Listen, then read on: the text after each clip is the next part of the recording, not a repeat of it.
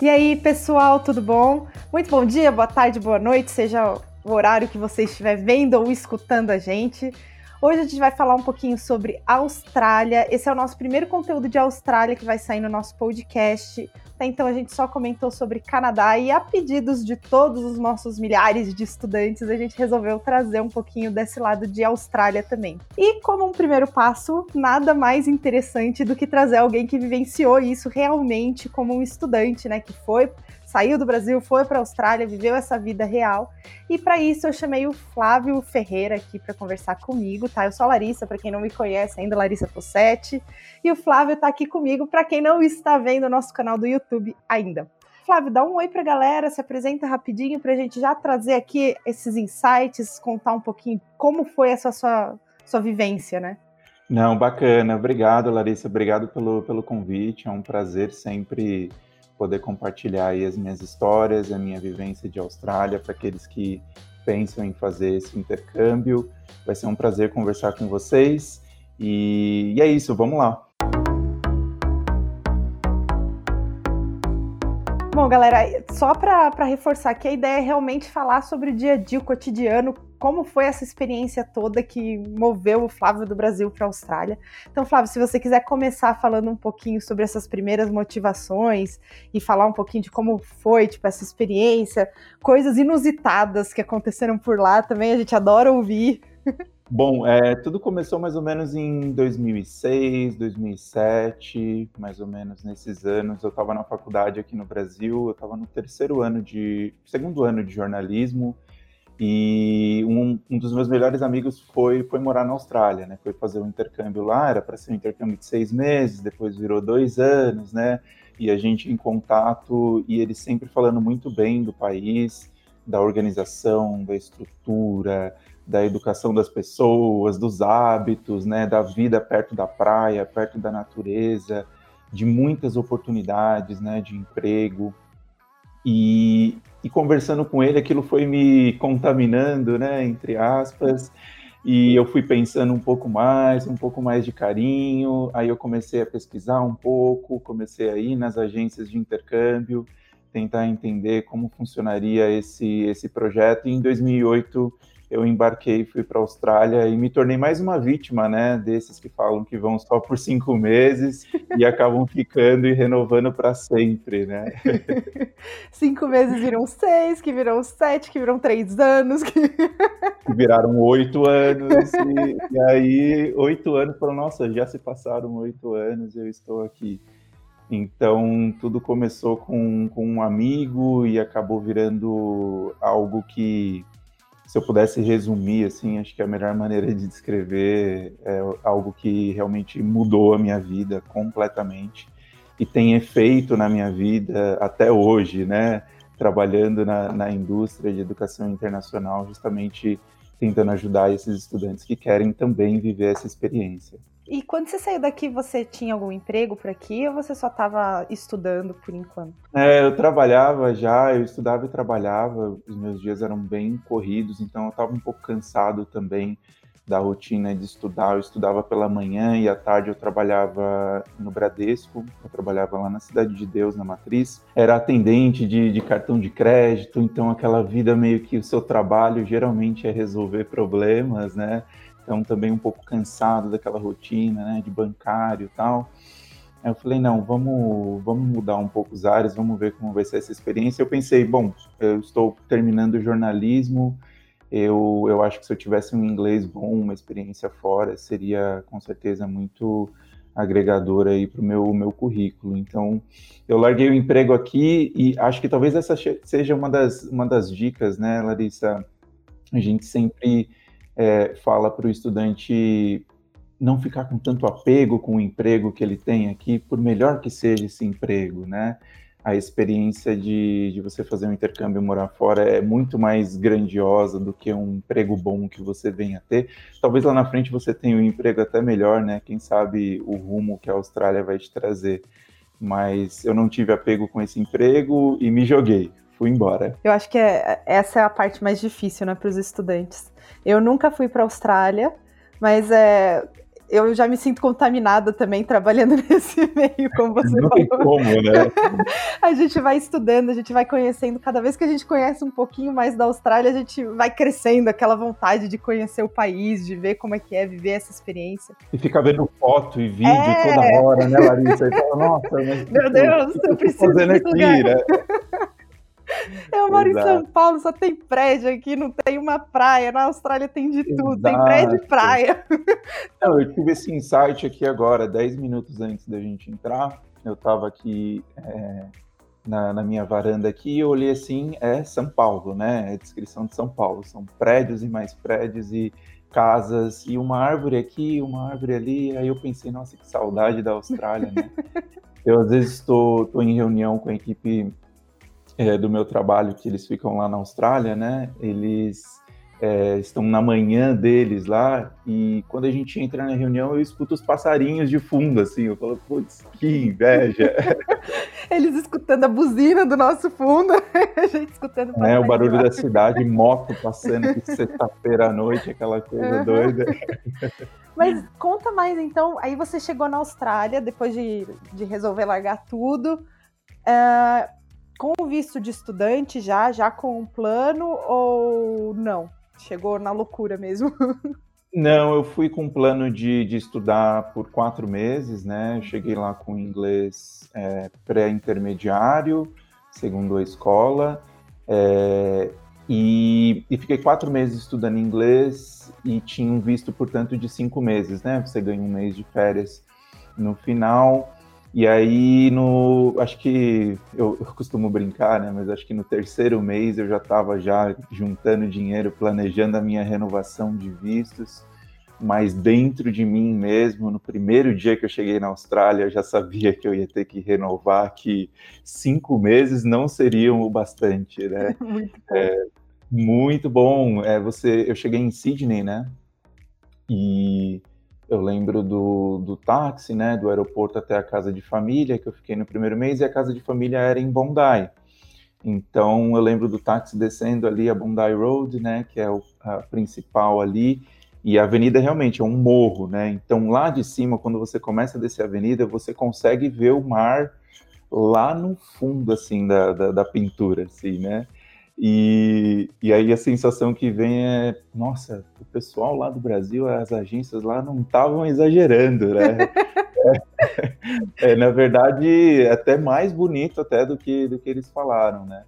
Então, cheguei, cheguei nesse momento lá, estudando quatro meses de inglês e já pensando em renovar e ficar por mais tempo, porque tinha muito a explorar lá na Austrália. Você falou que você foi com inglês pré-intermediário. Isso te atrapalhou? Foi, te ajudou de alguma forma? Ou você achou que você ia lidar muito melhor com o nível de inglês que você tinha e foi péssimo? A gente sempre acha que vai, vai lidar melhor, né? É, mas aí a gente descobre que a realidade é, é bem diferente, né?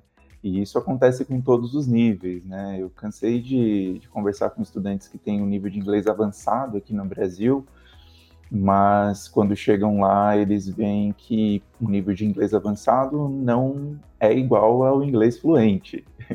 É. Tem uma diferença grande aí, né, de proficiência, de é, pensamento rápido. Você costuma até brincar com os estudantes, né? Se você trocar a língua aqui, posso trocar a língua e continuar falando inglês aqui no mesmo pensamento.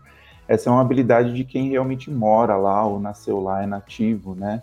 Mas o, o nível sempre vai ajudar. Então, se você tem um inglês pré-intermediário como eu, você se preparando para essa viagem, fazendo aulas particulares, ou até mesmo aproveitando aulas online que as escolas oferecem, é, você pode melhorar e chegar lá com um inglês melhor e, portanto, ter mais opções de empregabilidade, né? Isso é importante dizer.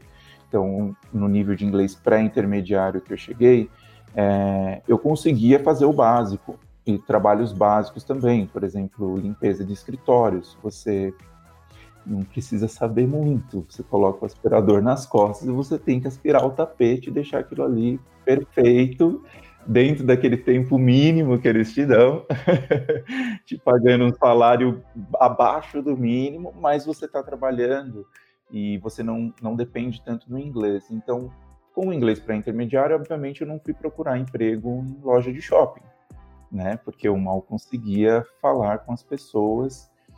O meu listening, o meu, a minha escuta era muito melhor do que minha fala, que eu acho que é o normal com todo mundo. A fala é o último que a gente realmente desenvolve a fluência, né? Então, assim, não foi algo que me prejudicou, mas é como se eu tivesse começado a corrida já na segunda volta, entendeu? Quem quem tá, tá no inglês beginner, né? Eu, por exemplo, fui com uma namorada na época, ela tinha o inglês beginner. Então, ela teve muito mais dificuldade para se desenvolver. Então, quando eu saí da escola com quatro meses, que já tinha o inglês intermediário, ela tinha entrado no elementary, não tinha chegado nem no pré-intermediário ainda. Então, tem toda essa questão aí de, de tempo, né? Essa equação tempo, inglês e trabalho. É interessante pensar dessa forma. Então você foi já com o plano de estudar inglês realmente, ficar cinco, é, cinco meses por lá. E qual foi o primeiro emprego que você conseguiu? Foi, na verdade, foram, foram dois, foi mais ou menos na, mesmo, na mesma semana, assim, se não na mesma semana. O primeiro foi esse, limpeza de escritórios no centro de Sydney. É, às vezes eu fazia limpeza dos carpetes, às vezes eu fazia dos banheiros, que é, ali eu já comecei a ver o, como a gente também é diferente como brasileiros, né? Porque eu fui querer limpar os banheiros dos escritórios, como eu limparia o meu, talvez, uhum. né? Super detalhado e tal. E aí eu vi que o que eu tinha que fazer em três horas, eu estava fazendo em quatro horas e meia e ganhando por três horas. Eu falei, não, peraí. Tem alguma coisa então, errada aqui. Vamos ajustar isso daqui, né? E o outro emprego que eu consegui mais ou menos é, simultaneamente ali, que foi uma experiência cultural em si só, foi como ajudante em uma sinagoga em Bondi também, através de um amigo brasileiro que eu conheci na escola. Um dia, no intervalo da aula, assim, os primeiros meses de Austrália, entra esse no intervalo tá misturado gente, todo mundo falando inglês, todo mundo tomando um cafezinho ali, entra esse brasileiro desgovernado assim, falando português mesmo, alto, nem aí para a hora do Brasil, nem da Austrália. Falou: "Preciso de gente para trabalhar amanhã, alguém aí voluntário brasileiro". Falei, opa! Eu, eu, pelo amor de Deus. Tô aqui, tô aqui, onde que eu assino, né? E aí foi engraçado, foi uma situação inusitada, porque ele falou assim, ó, vai ter uma function, né? Foi até quando eu aprendi o que, era uma function, né? Que é uma festa, né? Que você vai ter que organizar, né? Um evento que você vai ter que organizar. E a gente está precisando de garçom. Eu falei, beleza. A agência me instruiu lá no Brasil. Tô aqui com a minha é, minha camisa branca, meu sapato, né? Engraxadinho aqui, pronto para usar. E aí fui, né? Mas ele falou, ó, mas traz uma roupa reserva aí, às vezes precisa ajudar em algum alguma coisa, sei lá, e você não ficar sujo, né? Falei, beleza. Mas cheguei lá de, de calça social, de sapato, camisa branca, passadinho, vinco, que assim, ó, perfeito, vinco. cheguei lá e aí liguei para ele para ele vir abrir o, o, portão. Na hora que ele me olhou assim, ele começou a rir, assim. E aí, na hora que eu olhei para ele, eu também já achei estranho, porque ele tava todo sujo, assim, a roupa toda rasgada. Eu falei, meu Deus do céu que que tá acontecendo, né? Aí ele falou, você trouxe a roupa reserva? Eu falei, trouxe. Ele falou, então você já vai pro banheiro, já, já, já se troca. eu falei, pô, mas não era para ser garçom tal, não é o feriado, vai vir toda a comunidade judaica aqui hoje à noite, não é isso? É isso, mas só que a gente está precisando de ajuda lá na cozinha, porque vai vir toda essa comunidade, etc. É o segundo então, passo, garçom, né? Exato, você tem que aprender lá o que está acontecendo na cozinha primeiro. E aí cheguei lá, me troquei, aí veio o, o, o chefe e tal. Ele falou: Ó, oh, você vai ter que ficar aqui no peixe. E aí eram várias é, tilápiazinhas assim de peixe e tinha que ficar contando porque ele tinha programado certinho, então é sempre essa mesa, sempre aquela. Eu sei, Larissa, que eu fiquei fritando peixe durante umas 5, 6 horas. mais ou menos. Bem o esperado, né? Tudo dentro da expectativa. Tudo assim, do jeito que eu imaginei, né? Austrália, né? Nossa, vivendo sonho. Esse, esse, lado ninguém conta, né? É... E aí, no dia seguinte, não fui para a escola sem condições, né? Infelizmente tive que faltar, precisava muito do, do trabalho.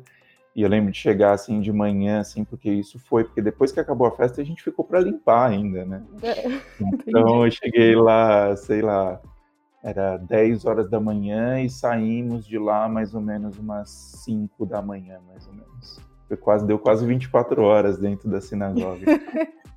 então foi, foi interessante quando eu cheguei em casa que a minha namorada na época ela falou: Meu, joga essa roupa fora. Pelo amor de Deus, queima.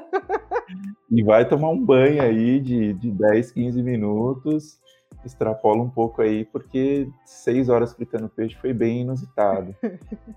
e não usei a roupinha toda bonitinha, né? Acabei não usando, fiquei lá na cozinha mesmo. Então, esses foram os meus dois primeiros empregos.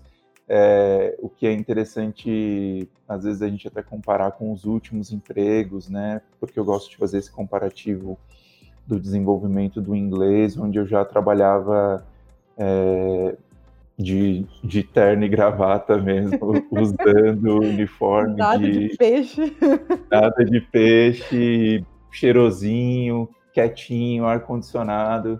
Eu até brincava com os meus colegas, falava, nossa, eu pedi tanto para Deus um emprego fácil aqui na Austrália, e aí encontrei esse aqui no balcão de informações que, assim, o mais busy que vai estar tá aqui é o pessoal pedindo informação uma atrás da outra, que é na hora do almoço. Na tardezinha eu fico bem tranquilo aqui na internet, fazendo meu trabalho de faculdade aqui, ganhando bem, né? Então tem um contraste aí, né, Larissa, que é interessante observar.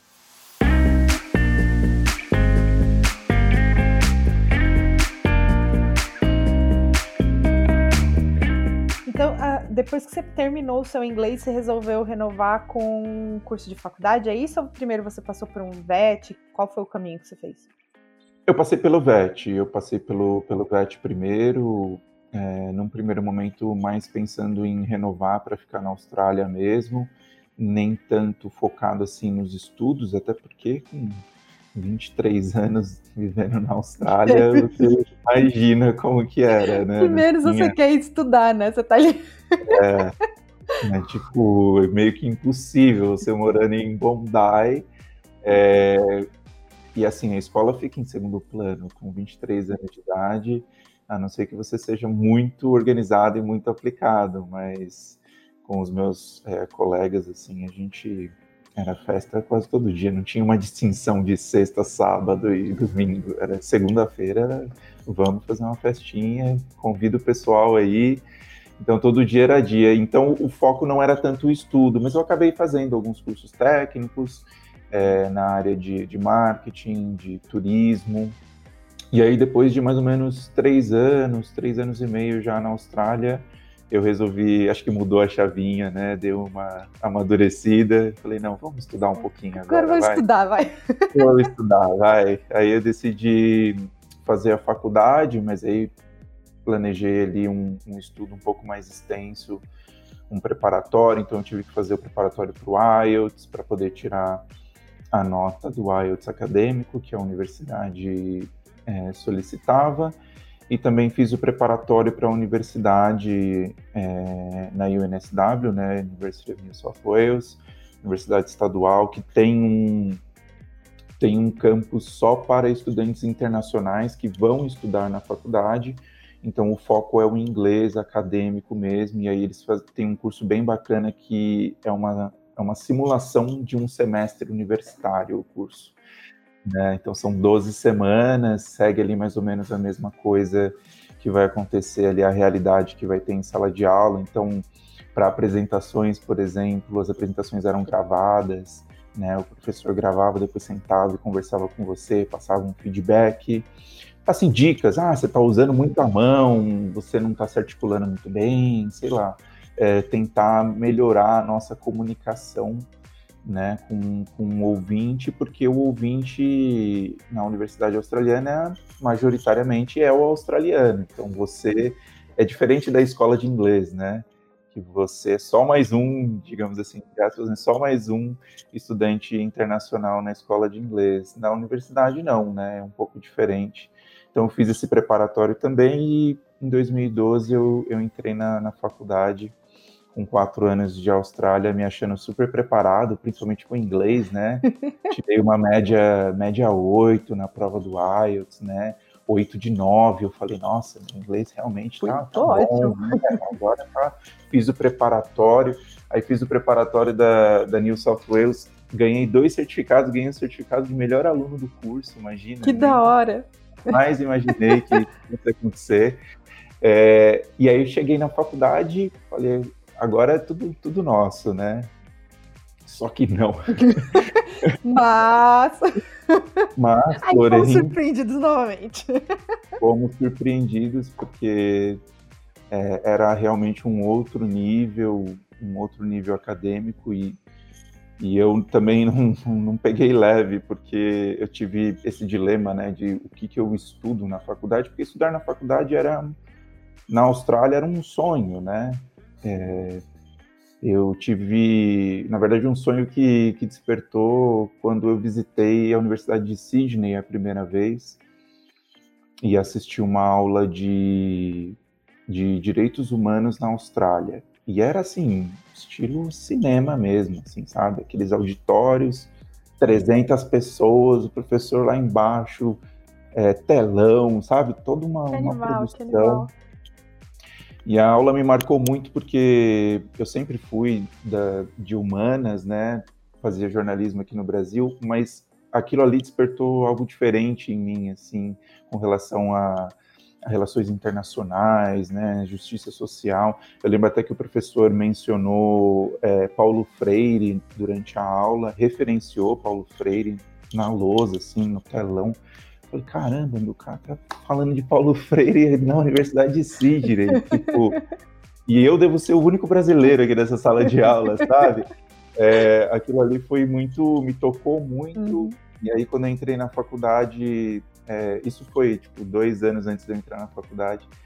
E aí eu escolhi como especializações inicialmente relações internacionais e justiça social. E aí começou as aulas tal, e eu lembro que eu tive que escolher uma matéria um pouco fora no primeiro semestre, porque já tinha esgotado as vagas das outras matérias, né? Que eram mais relacionadas com aquilo que eu queria estudar. Você montou a sua grade? Eu montei a minha grade. Todo semestre eu montava a minha grade. É, e aí quando eu fui, porque eu era é, noob, né? Eu era novatão lá, eu estava meio perdido ainda na faculdade e as vagas já tinham sido preenchidas para a maioria das turmas. Aí eu tive a brilhante ideia de, é, de encaixar ali uma matéria de psicologia. Uhum. Aí eu falei, não, vai ser tranquilo, né? Psicologia, justiça social, relações internacionais, quatro matérias é tranquilo, né? Vai quatro ser bem de boa. Dá pra...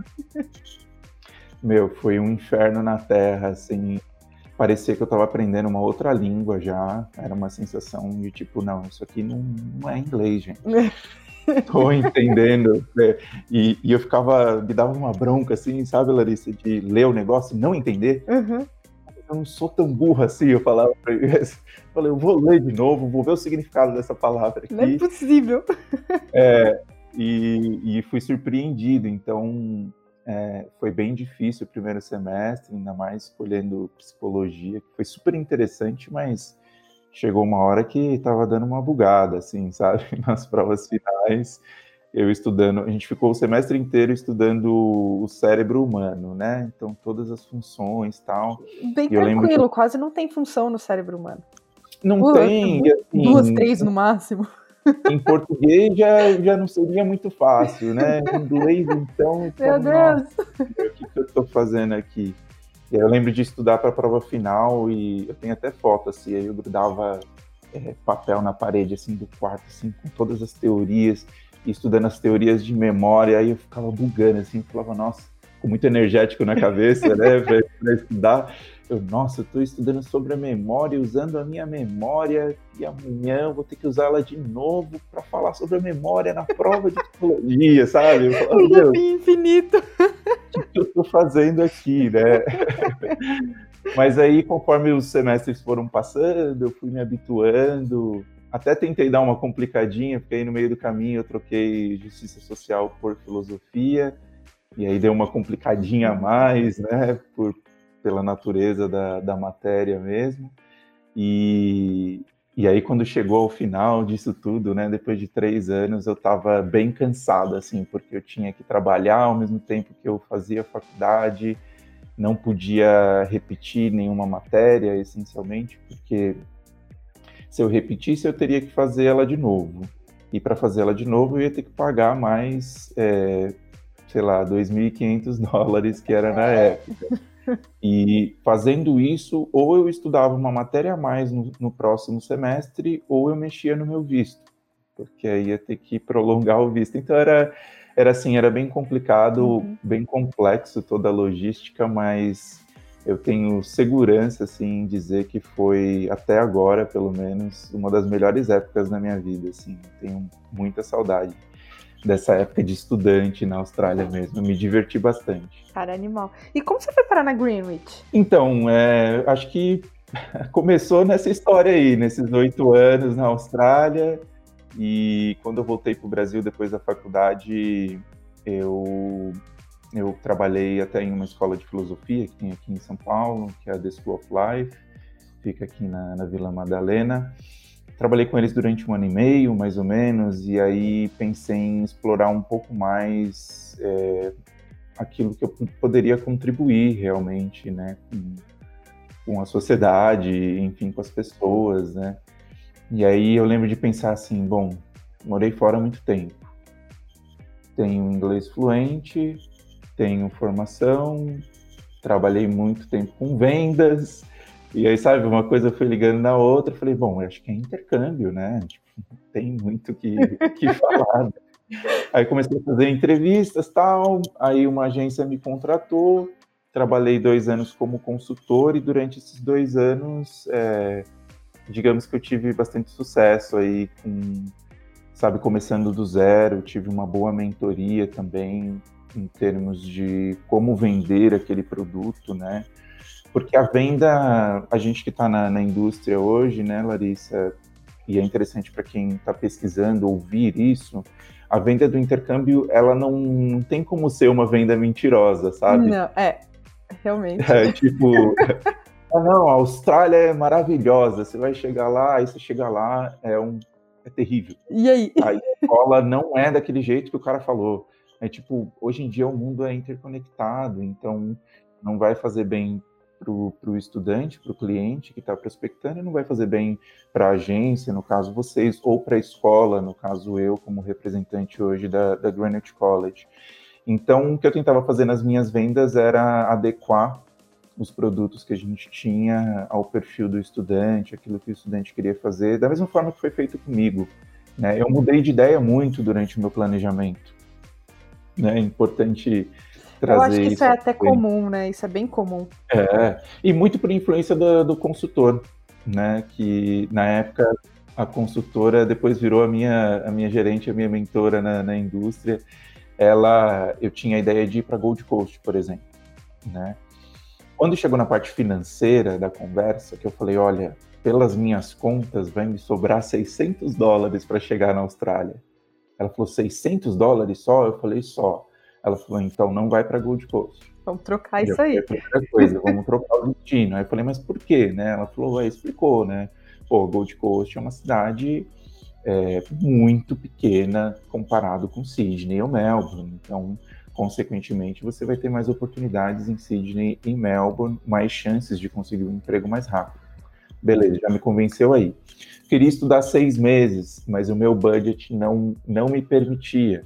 Então, quando eu vi as escolas de seis meses, é, eu virei para ela e falei: olha, nesses padrões aqui eu não vou conseguir me encaixar. Não tem uma escola mais baratinha, né? Ajuda aí. Deve ter uma escola mais baratinha. Você que não está querendo me mostrar, né? Eu falei, não, tem, com certeza tem. Mas aí ela foi muito inteligente, né, e esperta pelo lado dela, mas muito verdadeira ao mesmo tempo, porque ela falou, olha, é, sinceramente falando para você, é, eu prefiro que você estude menos tempo em uma escola boa do que mais tempo numa escola ruim. E aí eu fiquei pensando naquilo, falei, na é verdade, então faz um orçamento dessa daqui para quatro meses. Aí ela fez, tal, em Sydney, já entrou mais no budget. Ela, aí eu falei, você tem certeza que essa escola aqui é melhor mesmo? Ela falou, não, essa daqui é uma das melhores, né? E, e até comento com ela, ela é, faz parte de toda a minha história, porque a primeira escola, né, a escola que você chega na, na Austrália, acho que é super importante para todo o desenvolvimento que você vai ter depois. Né? Então, se eu não tivesse tido uma base boa nessa primeira escola, escola de chegada na Austrália, talvez não a minha dificuldade na faculdade não teria durado um semestre, talvez tivesse durado dois. Uhum. É, é, todo um uhum. impacto, né, que, que gera isso. É, é, é em cadeia, cadeia, né? É uma cadeia, exatamente. Então a venda do intercâmbio ela tem que ser sempre muito verdadeira e eu trazia muito isso com relação a Greenwich College na minha consultoria por acreditar no produto e a gente acredita, né, como consultores e agentes através dos feedbacks dos alunos que a gente envia para lá, né? Então eles falam tudo, não tem um papo na língua, ah, é boa nisso, é ruim naquilo. E toda escola vai ter alguma coisinha tudo, que é mais é, tudo, todo tal. país, toda escola, tudo que você fizer tem lado bom e, e lado ruim, né? Nada é Mas o principal, né, o motivo da escola existir, que é o ensino, isso eu tenho muito orgulho, assim, de dizer que eu faço parte da, da empresa, porque eu converso com a equipe acadêmica e eu vejo o quão apaixonados eles são por aquilo que eles estão fazendo, né? E, e às vezes chama a atenção do estudante também, né, Lari? Porque o estudante, ele está pensando, quando ele chega na agência, ele está pensando na escola de inglês, mais ou menos da mesma maneira que ele pensa numa escola de inglês aqui no Brasil. Sem perceber que é totalmente diferente. Não né? tem nada a ver, né? Não tem nada a ver. Mas escola de inglês, uhum. escola de inglês é escola de inglês aqui, né? Então é mais ou menos a mesma coisa. Não, não é. Porque como estudantes internacionais, o, o, o nosso curso está diretamente vinculado com o nosso visto. Então o entendimento da escola é que dentro daquele período a gente tem que avançar o seu nível de inglês o máximo possível. Vai depender de você, depende da gente também, a gente dá toda a flexibilidade e personalização, né? Então tem é, feedback individual com o professor, tem toda uma equipe acadêmica, são testes semanais, material bom, etc, etc, etc, que proporciona o avanço do estudante uma média de seis a oito semanas por nível, e tem estudante que avança um nível por mês. Né? Então, Isso aqui no Brasil é impossível, gente. É impossível é, mesmo. Porque... Até porque o modelo de negócio é diferente. É, aqui quanto mais tempo você ficar no inglês, mais lucrativo é para a empresa. Não precisa avançar rápido o seu inglês, porque tem milhares de módulos ali para você cursar. Se você não conseguir passar na prova, não tem problema. Fica o resto da vida aqui com a gente, que uma hora você aprende. Exato.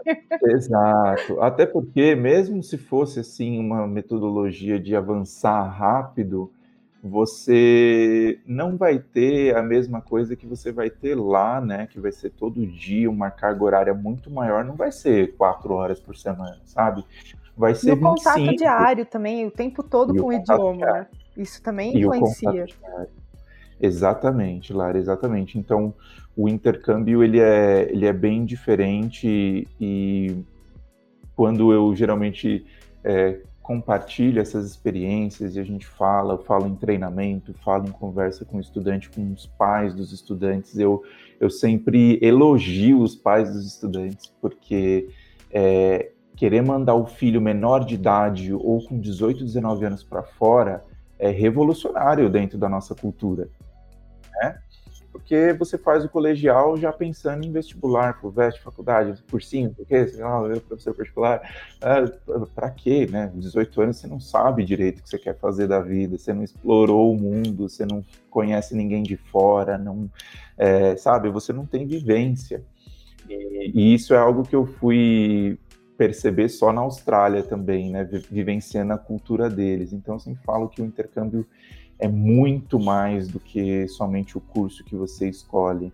É, as coisas que você consegue de graça lá, as coisas que você não está pagando, elas são literalmente mais valiosas do que as coisas que você está pagando. É, então, você poder, por exemplo, deixar de se preocupar com segurança. É, é, é, de graça, você chegar lá é de graça, tem toda uma estrutura uhum. e você tá lá, você não tá pagando necessariamente por aquilo. Uhum. É, você paga indiretamente, né? Você Sim. vive na cidade e tal. Imposto. é, o imposto, exatamente. Mas assim, chega uma hora que essa, esse alerta, essa luzinha vermelha de segurança que a gente tem aqui no Brasil, desliga. E aí desliga. E você, sei lá, óbvio que você não vai ficar moscando, né? Como a gente fala aqui em São Paulo, vai ficar moscando lá, né? Então, se você tá num bar e você vê que o pessoal tá meio agitado, tá meio bêbado, tá saindo uma faísca, vai ter uma briga ali, alguma coisa, vai ter um, né? Mas assim, andando na rua de madrugada, alguém te assaltar, esse tipo de coisa não existe lá, né? É inexistente. Então, o intercâmbio realmente é muito mais do que só o curso, né?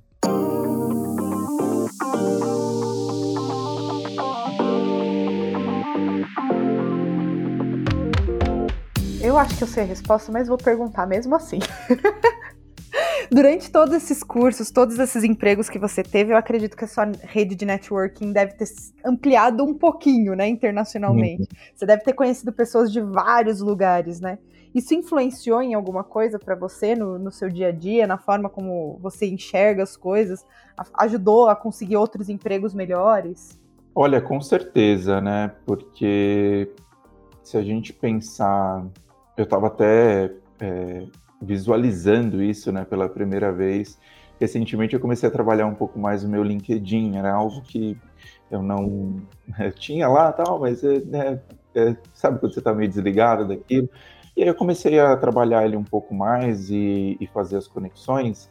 E, e, aí você começa a colocar lá os seus, os seus empregos tal, e aí começa a aparecer um monte de gente que trabalha naquela empresa, né? E aí eu fui adicionando, e quando eu vi, estava adicionando uma galera, é, a grande maioria australianos, né? O que, o que, o que vem para dizer o contrário do que muita gente diz, né? Sobre a experiência de intercâmbio, falar, ah, difícil você fazer amizade com locais. Depende de você, amigo.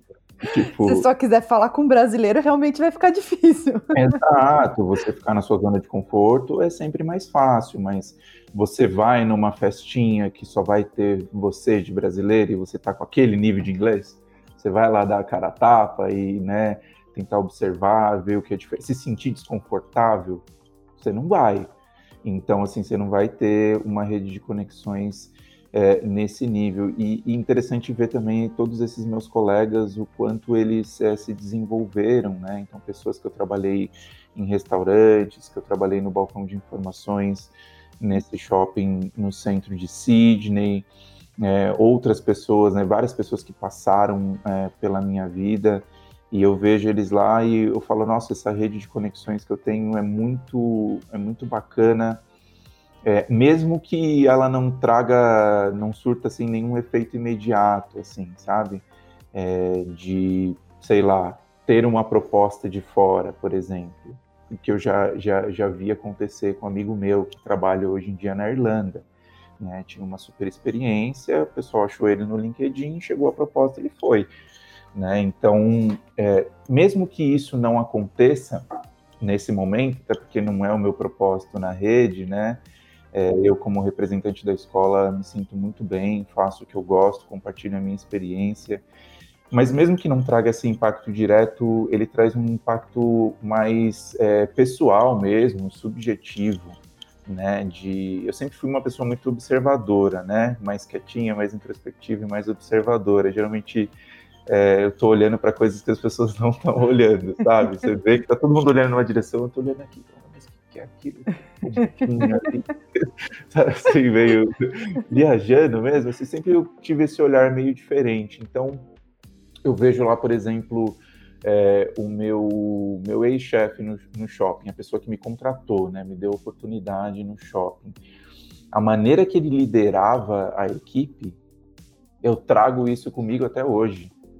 Porque era uma maneira amigável, respeitosa, mas com comando, com seriedade, ele falava exatamente quais eram as intenções dele, por que, que a gente tinha que fazer daquela determinada maneira. Então ele realmente é, explicava, né, o porquê que ele estava, o que, que ele estava pensando, né, nos mais mínimos detalhes. Então eu trago isso comigo é, por ter essa mente aberta, né? Então é muito daquilo que você vê realmente, né? Tem pessoas que eu tenho amigos que, que estão na Austrália até hoje, né? Amigos que foram mais ou menos na mesma época que eu, então eles já estão lá há 15 anos, quase 20 anos, são cidadãos, é, residentes, etc. e tal, e eles têm uma visão diferente da minha, eles ainda convivem muito com brasileiros, deu super certo para eles, obtiveram sucesso, etc, etc mas eu acho, na, na, minha visão, um pouco de desperdício por não ter se misturado. Eu concordo. Né? Eu acho que o mais rico aí é o compartilhar dessas experiências diferentes, né? Total. né? Sair daqui para falar com brasileiros lá, tudo bem, lógico. Não vai ignorar, é brasileiro, vou passar reto. Não. Pode falar, mas não. seria legal, seria interessante as pessoas terem uma rede de contato mais multicultural, né? É, mais ampla, até porque é a característica da sociedade lá. Então, eu lembro de em festas assim que, sinceramente, eu não sei te dizer quantas nacionalidades tinham na festa. Ou mais de 10 eu tenho certeza que tinha. sabe? Festa de ano novo, assim, na casa de amigos australianos, que você olha assim e fala, nossa, tem australiano, tem tcheco, tem polonês, tem italiano, tem brasileiro, tem jamaicano, sabe? Tem um pessoal que você fala, meu, da onde vocês saíram? Né? Essa mistura. Mas assim, você tem que se colocar naquela situação né? Tem que ter uma, uma interação. E isso vai facilitar a sua vida lá também, né? Então, é, trabalhar com australianos, por exemplo, tem um impacto, é, a rede de conexões que você perguntou antes, né? Tem um impacto hoje na cultura da, da empresa que eu trabalho. Sabe, quando eu recebo um e-mail que eu vejo talvez uma palavrinha ali que me chama uma atenção, falando, ah, essa pessoa tá meio tá meio é, pissed off, né? Tá meio, tá meio brava comigo. Acho que deixa eu dar uma atenção aqui, pedir uma desculpa, sei lá, um, né? um jogo de cintura. Fazer aqui, alguma né? coisa aqui pra. Fazer alguma coisa, mas eu senti aqui. Mas isso é por experiência dos uhum. e-mails que eu tinha que responder muitas vezes no shopping, né? As responsabilidades que me eram atribuídas, né? Pô, o shopping tinha, tinha 400 lojas. Aí você tem que memorizar onde essas lojas estão é, levou um tempinho, mas depois vira natural, até porque as pessoas perguntam mais de algumas lojas específicas. Mas eu lembro que eles me colocaram no marketing, me colocavam no marketing uma vez por mês para para entrar em contato com as lojas que não tinham ainda mandado o faturamento mensal. Muita gente não sabe disso, eu não sabia. Né? As lojas, por contrato, têm que passar para o shopping qual foi o faturamento mensal deles, né? Então eu tinha que entrar em contato com essas lojas e aí você vê, né, coisas que faturamento da tinha a Gucci dentro do shopping, por exemplo, né? Faturamento da Gucci um mês era tipo uma coisa assim, nossa, eu acho que eu não ganho isso daqui cinco anos, gente. É, dez anos, sei lá. É, então, me colocar dentro dessas funções para que eu tivesse também um contato maior com o pessoal do departamento, trabalhando em escritório. Então, para mim, era uma viagem, né? Tipo, nossa, quatro anos atrás eu estava limpando um escritório desse aqui. Agora eu tô sentado é. aqui de terno e gravata, né? Ligando para a loja falando de números gigantescos que eu nem sabia falar naquela época. Você Precisava falar uma... esse número já era. Saberia falar em português. Acontece. É, exatamente. Então, é... e hoje isso ajuda no meu trabalho, sabe? O meu, o meu diretor principal, ele, ele é australiano. Ele é nascido em Sydney. Então, quando eu converso com ele, me vem várias referências australianas.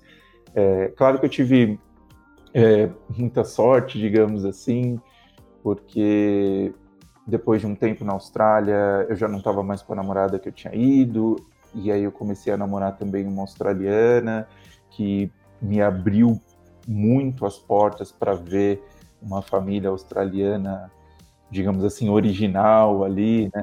Eles não eram originais, originais de ser a sétima, oitava geração de, de convictos, né, que chegaram na Austrália, mas era uma família original em termos do, do que é o, o tecido da, da, sociedade mesmo, né? Então, é, por exemplo, acho que são quase 40% dos australianos que são nascidos fora da Austrália. É um dado interessante, né? Como assim? Falando, então, eu tenho vários amigos australianos que nasceram. Eu tenho uma amiga japonesa que nasceu no Japão e com um ano ela foi para a Austrália. Então, ela é assim, 100% australiana, mas ela nasceu no Japão, né?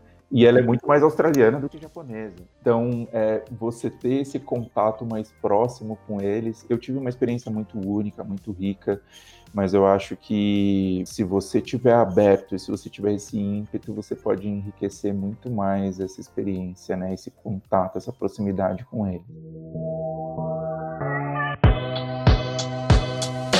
Flávio, muito, muito obrigada mesmo. Galera, quem quiser conhecer um pouquinho mais sobre a Greenwich, a gente vai lançar um outro podcast em breve, tá? Sobre um pouquinho mais sobre Melbourne. A gente vai falar um pouquinho sobre a Greenwich também. E quem ainda quiser mais e mais a fundo, pode entrar em contato com a gente. Acho que o Flávio está super disponível também para conversar com super, vocês, se vocês quiserem. Certeza. Vocês entram em contato com a Spibo, a gente pode agendar um bate-papo entre uns dos nossos consultores e o Flávio e você, para você conhecer um pouquinho mais de perto toda essa história e conhecer a Greenwich mais de perto também, se te for interessante, né? Então, acho que por hoje é isso, Flávio. Muito, muito obrigada mesmo pela sua participação. Foi maravilhoso esse bate-papo. Foi um prazer. Vamos, vamos, marcar sim uma segunda fase desse, desse Flávio na Austrália, só para falar de podre, só para falar das coisas que deram errado por lá, porque a gente precisa falar sobre isso também. As pessoas isso precisam saber. É, precisam saber disso. E por hoje é isso, galera. Obrigada, Flávio. Valeu, gente, quem escutou e quem viu a gente até aqui. Tchau, tchau. Até a próxima.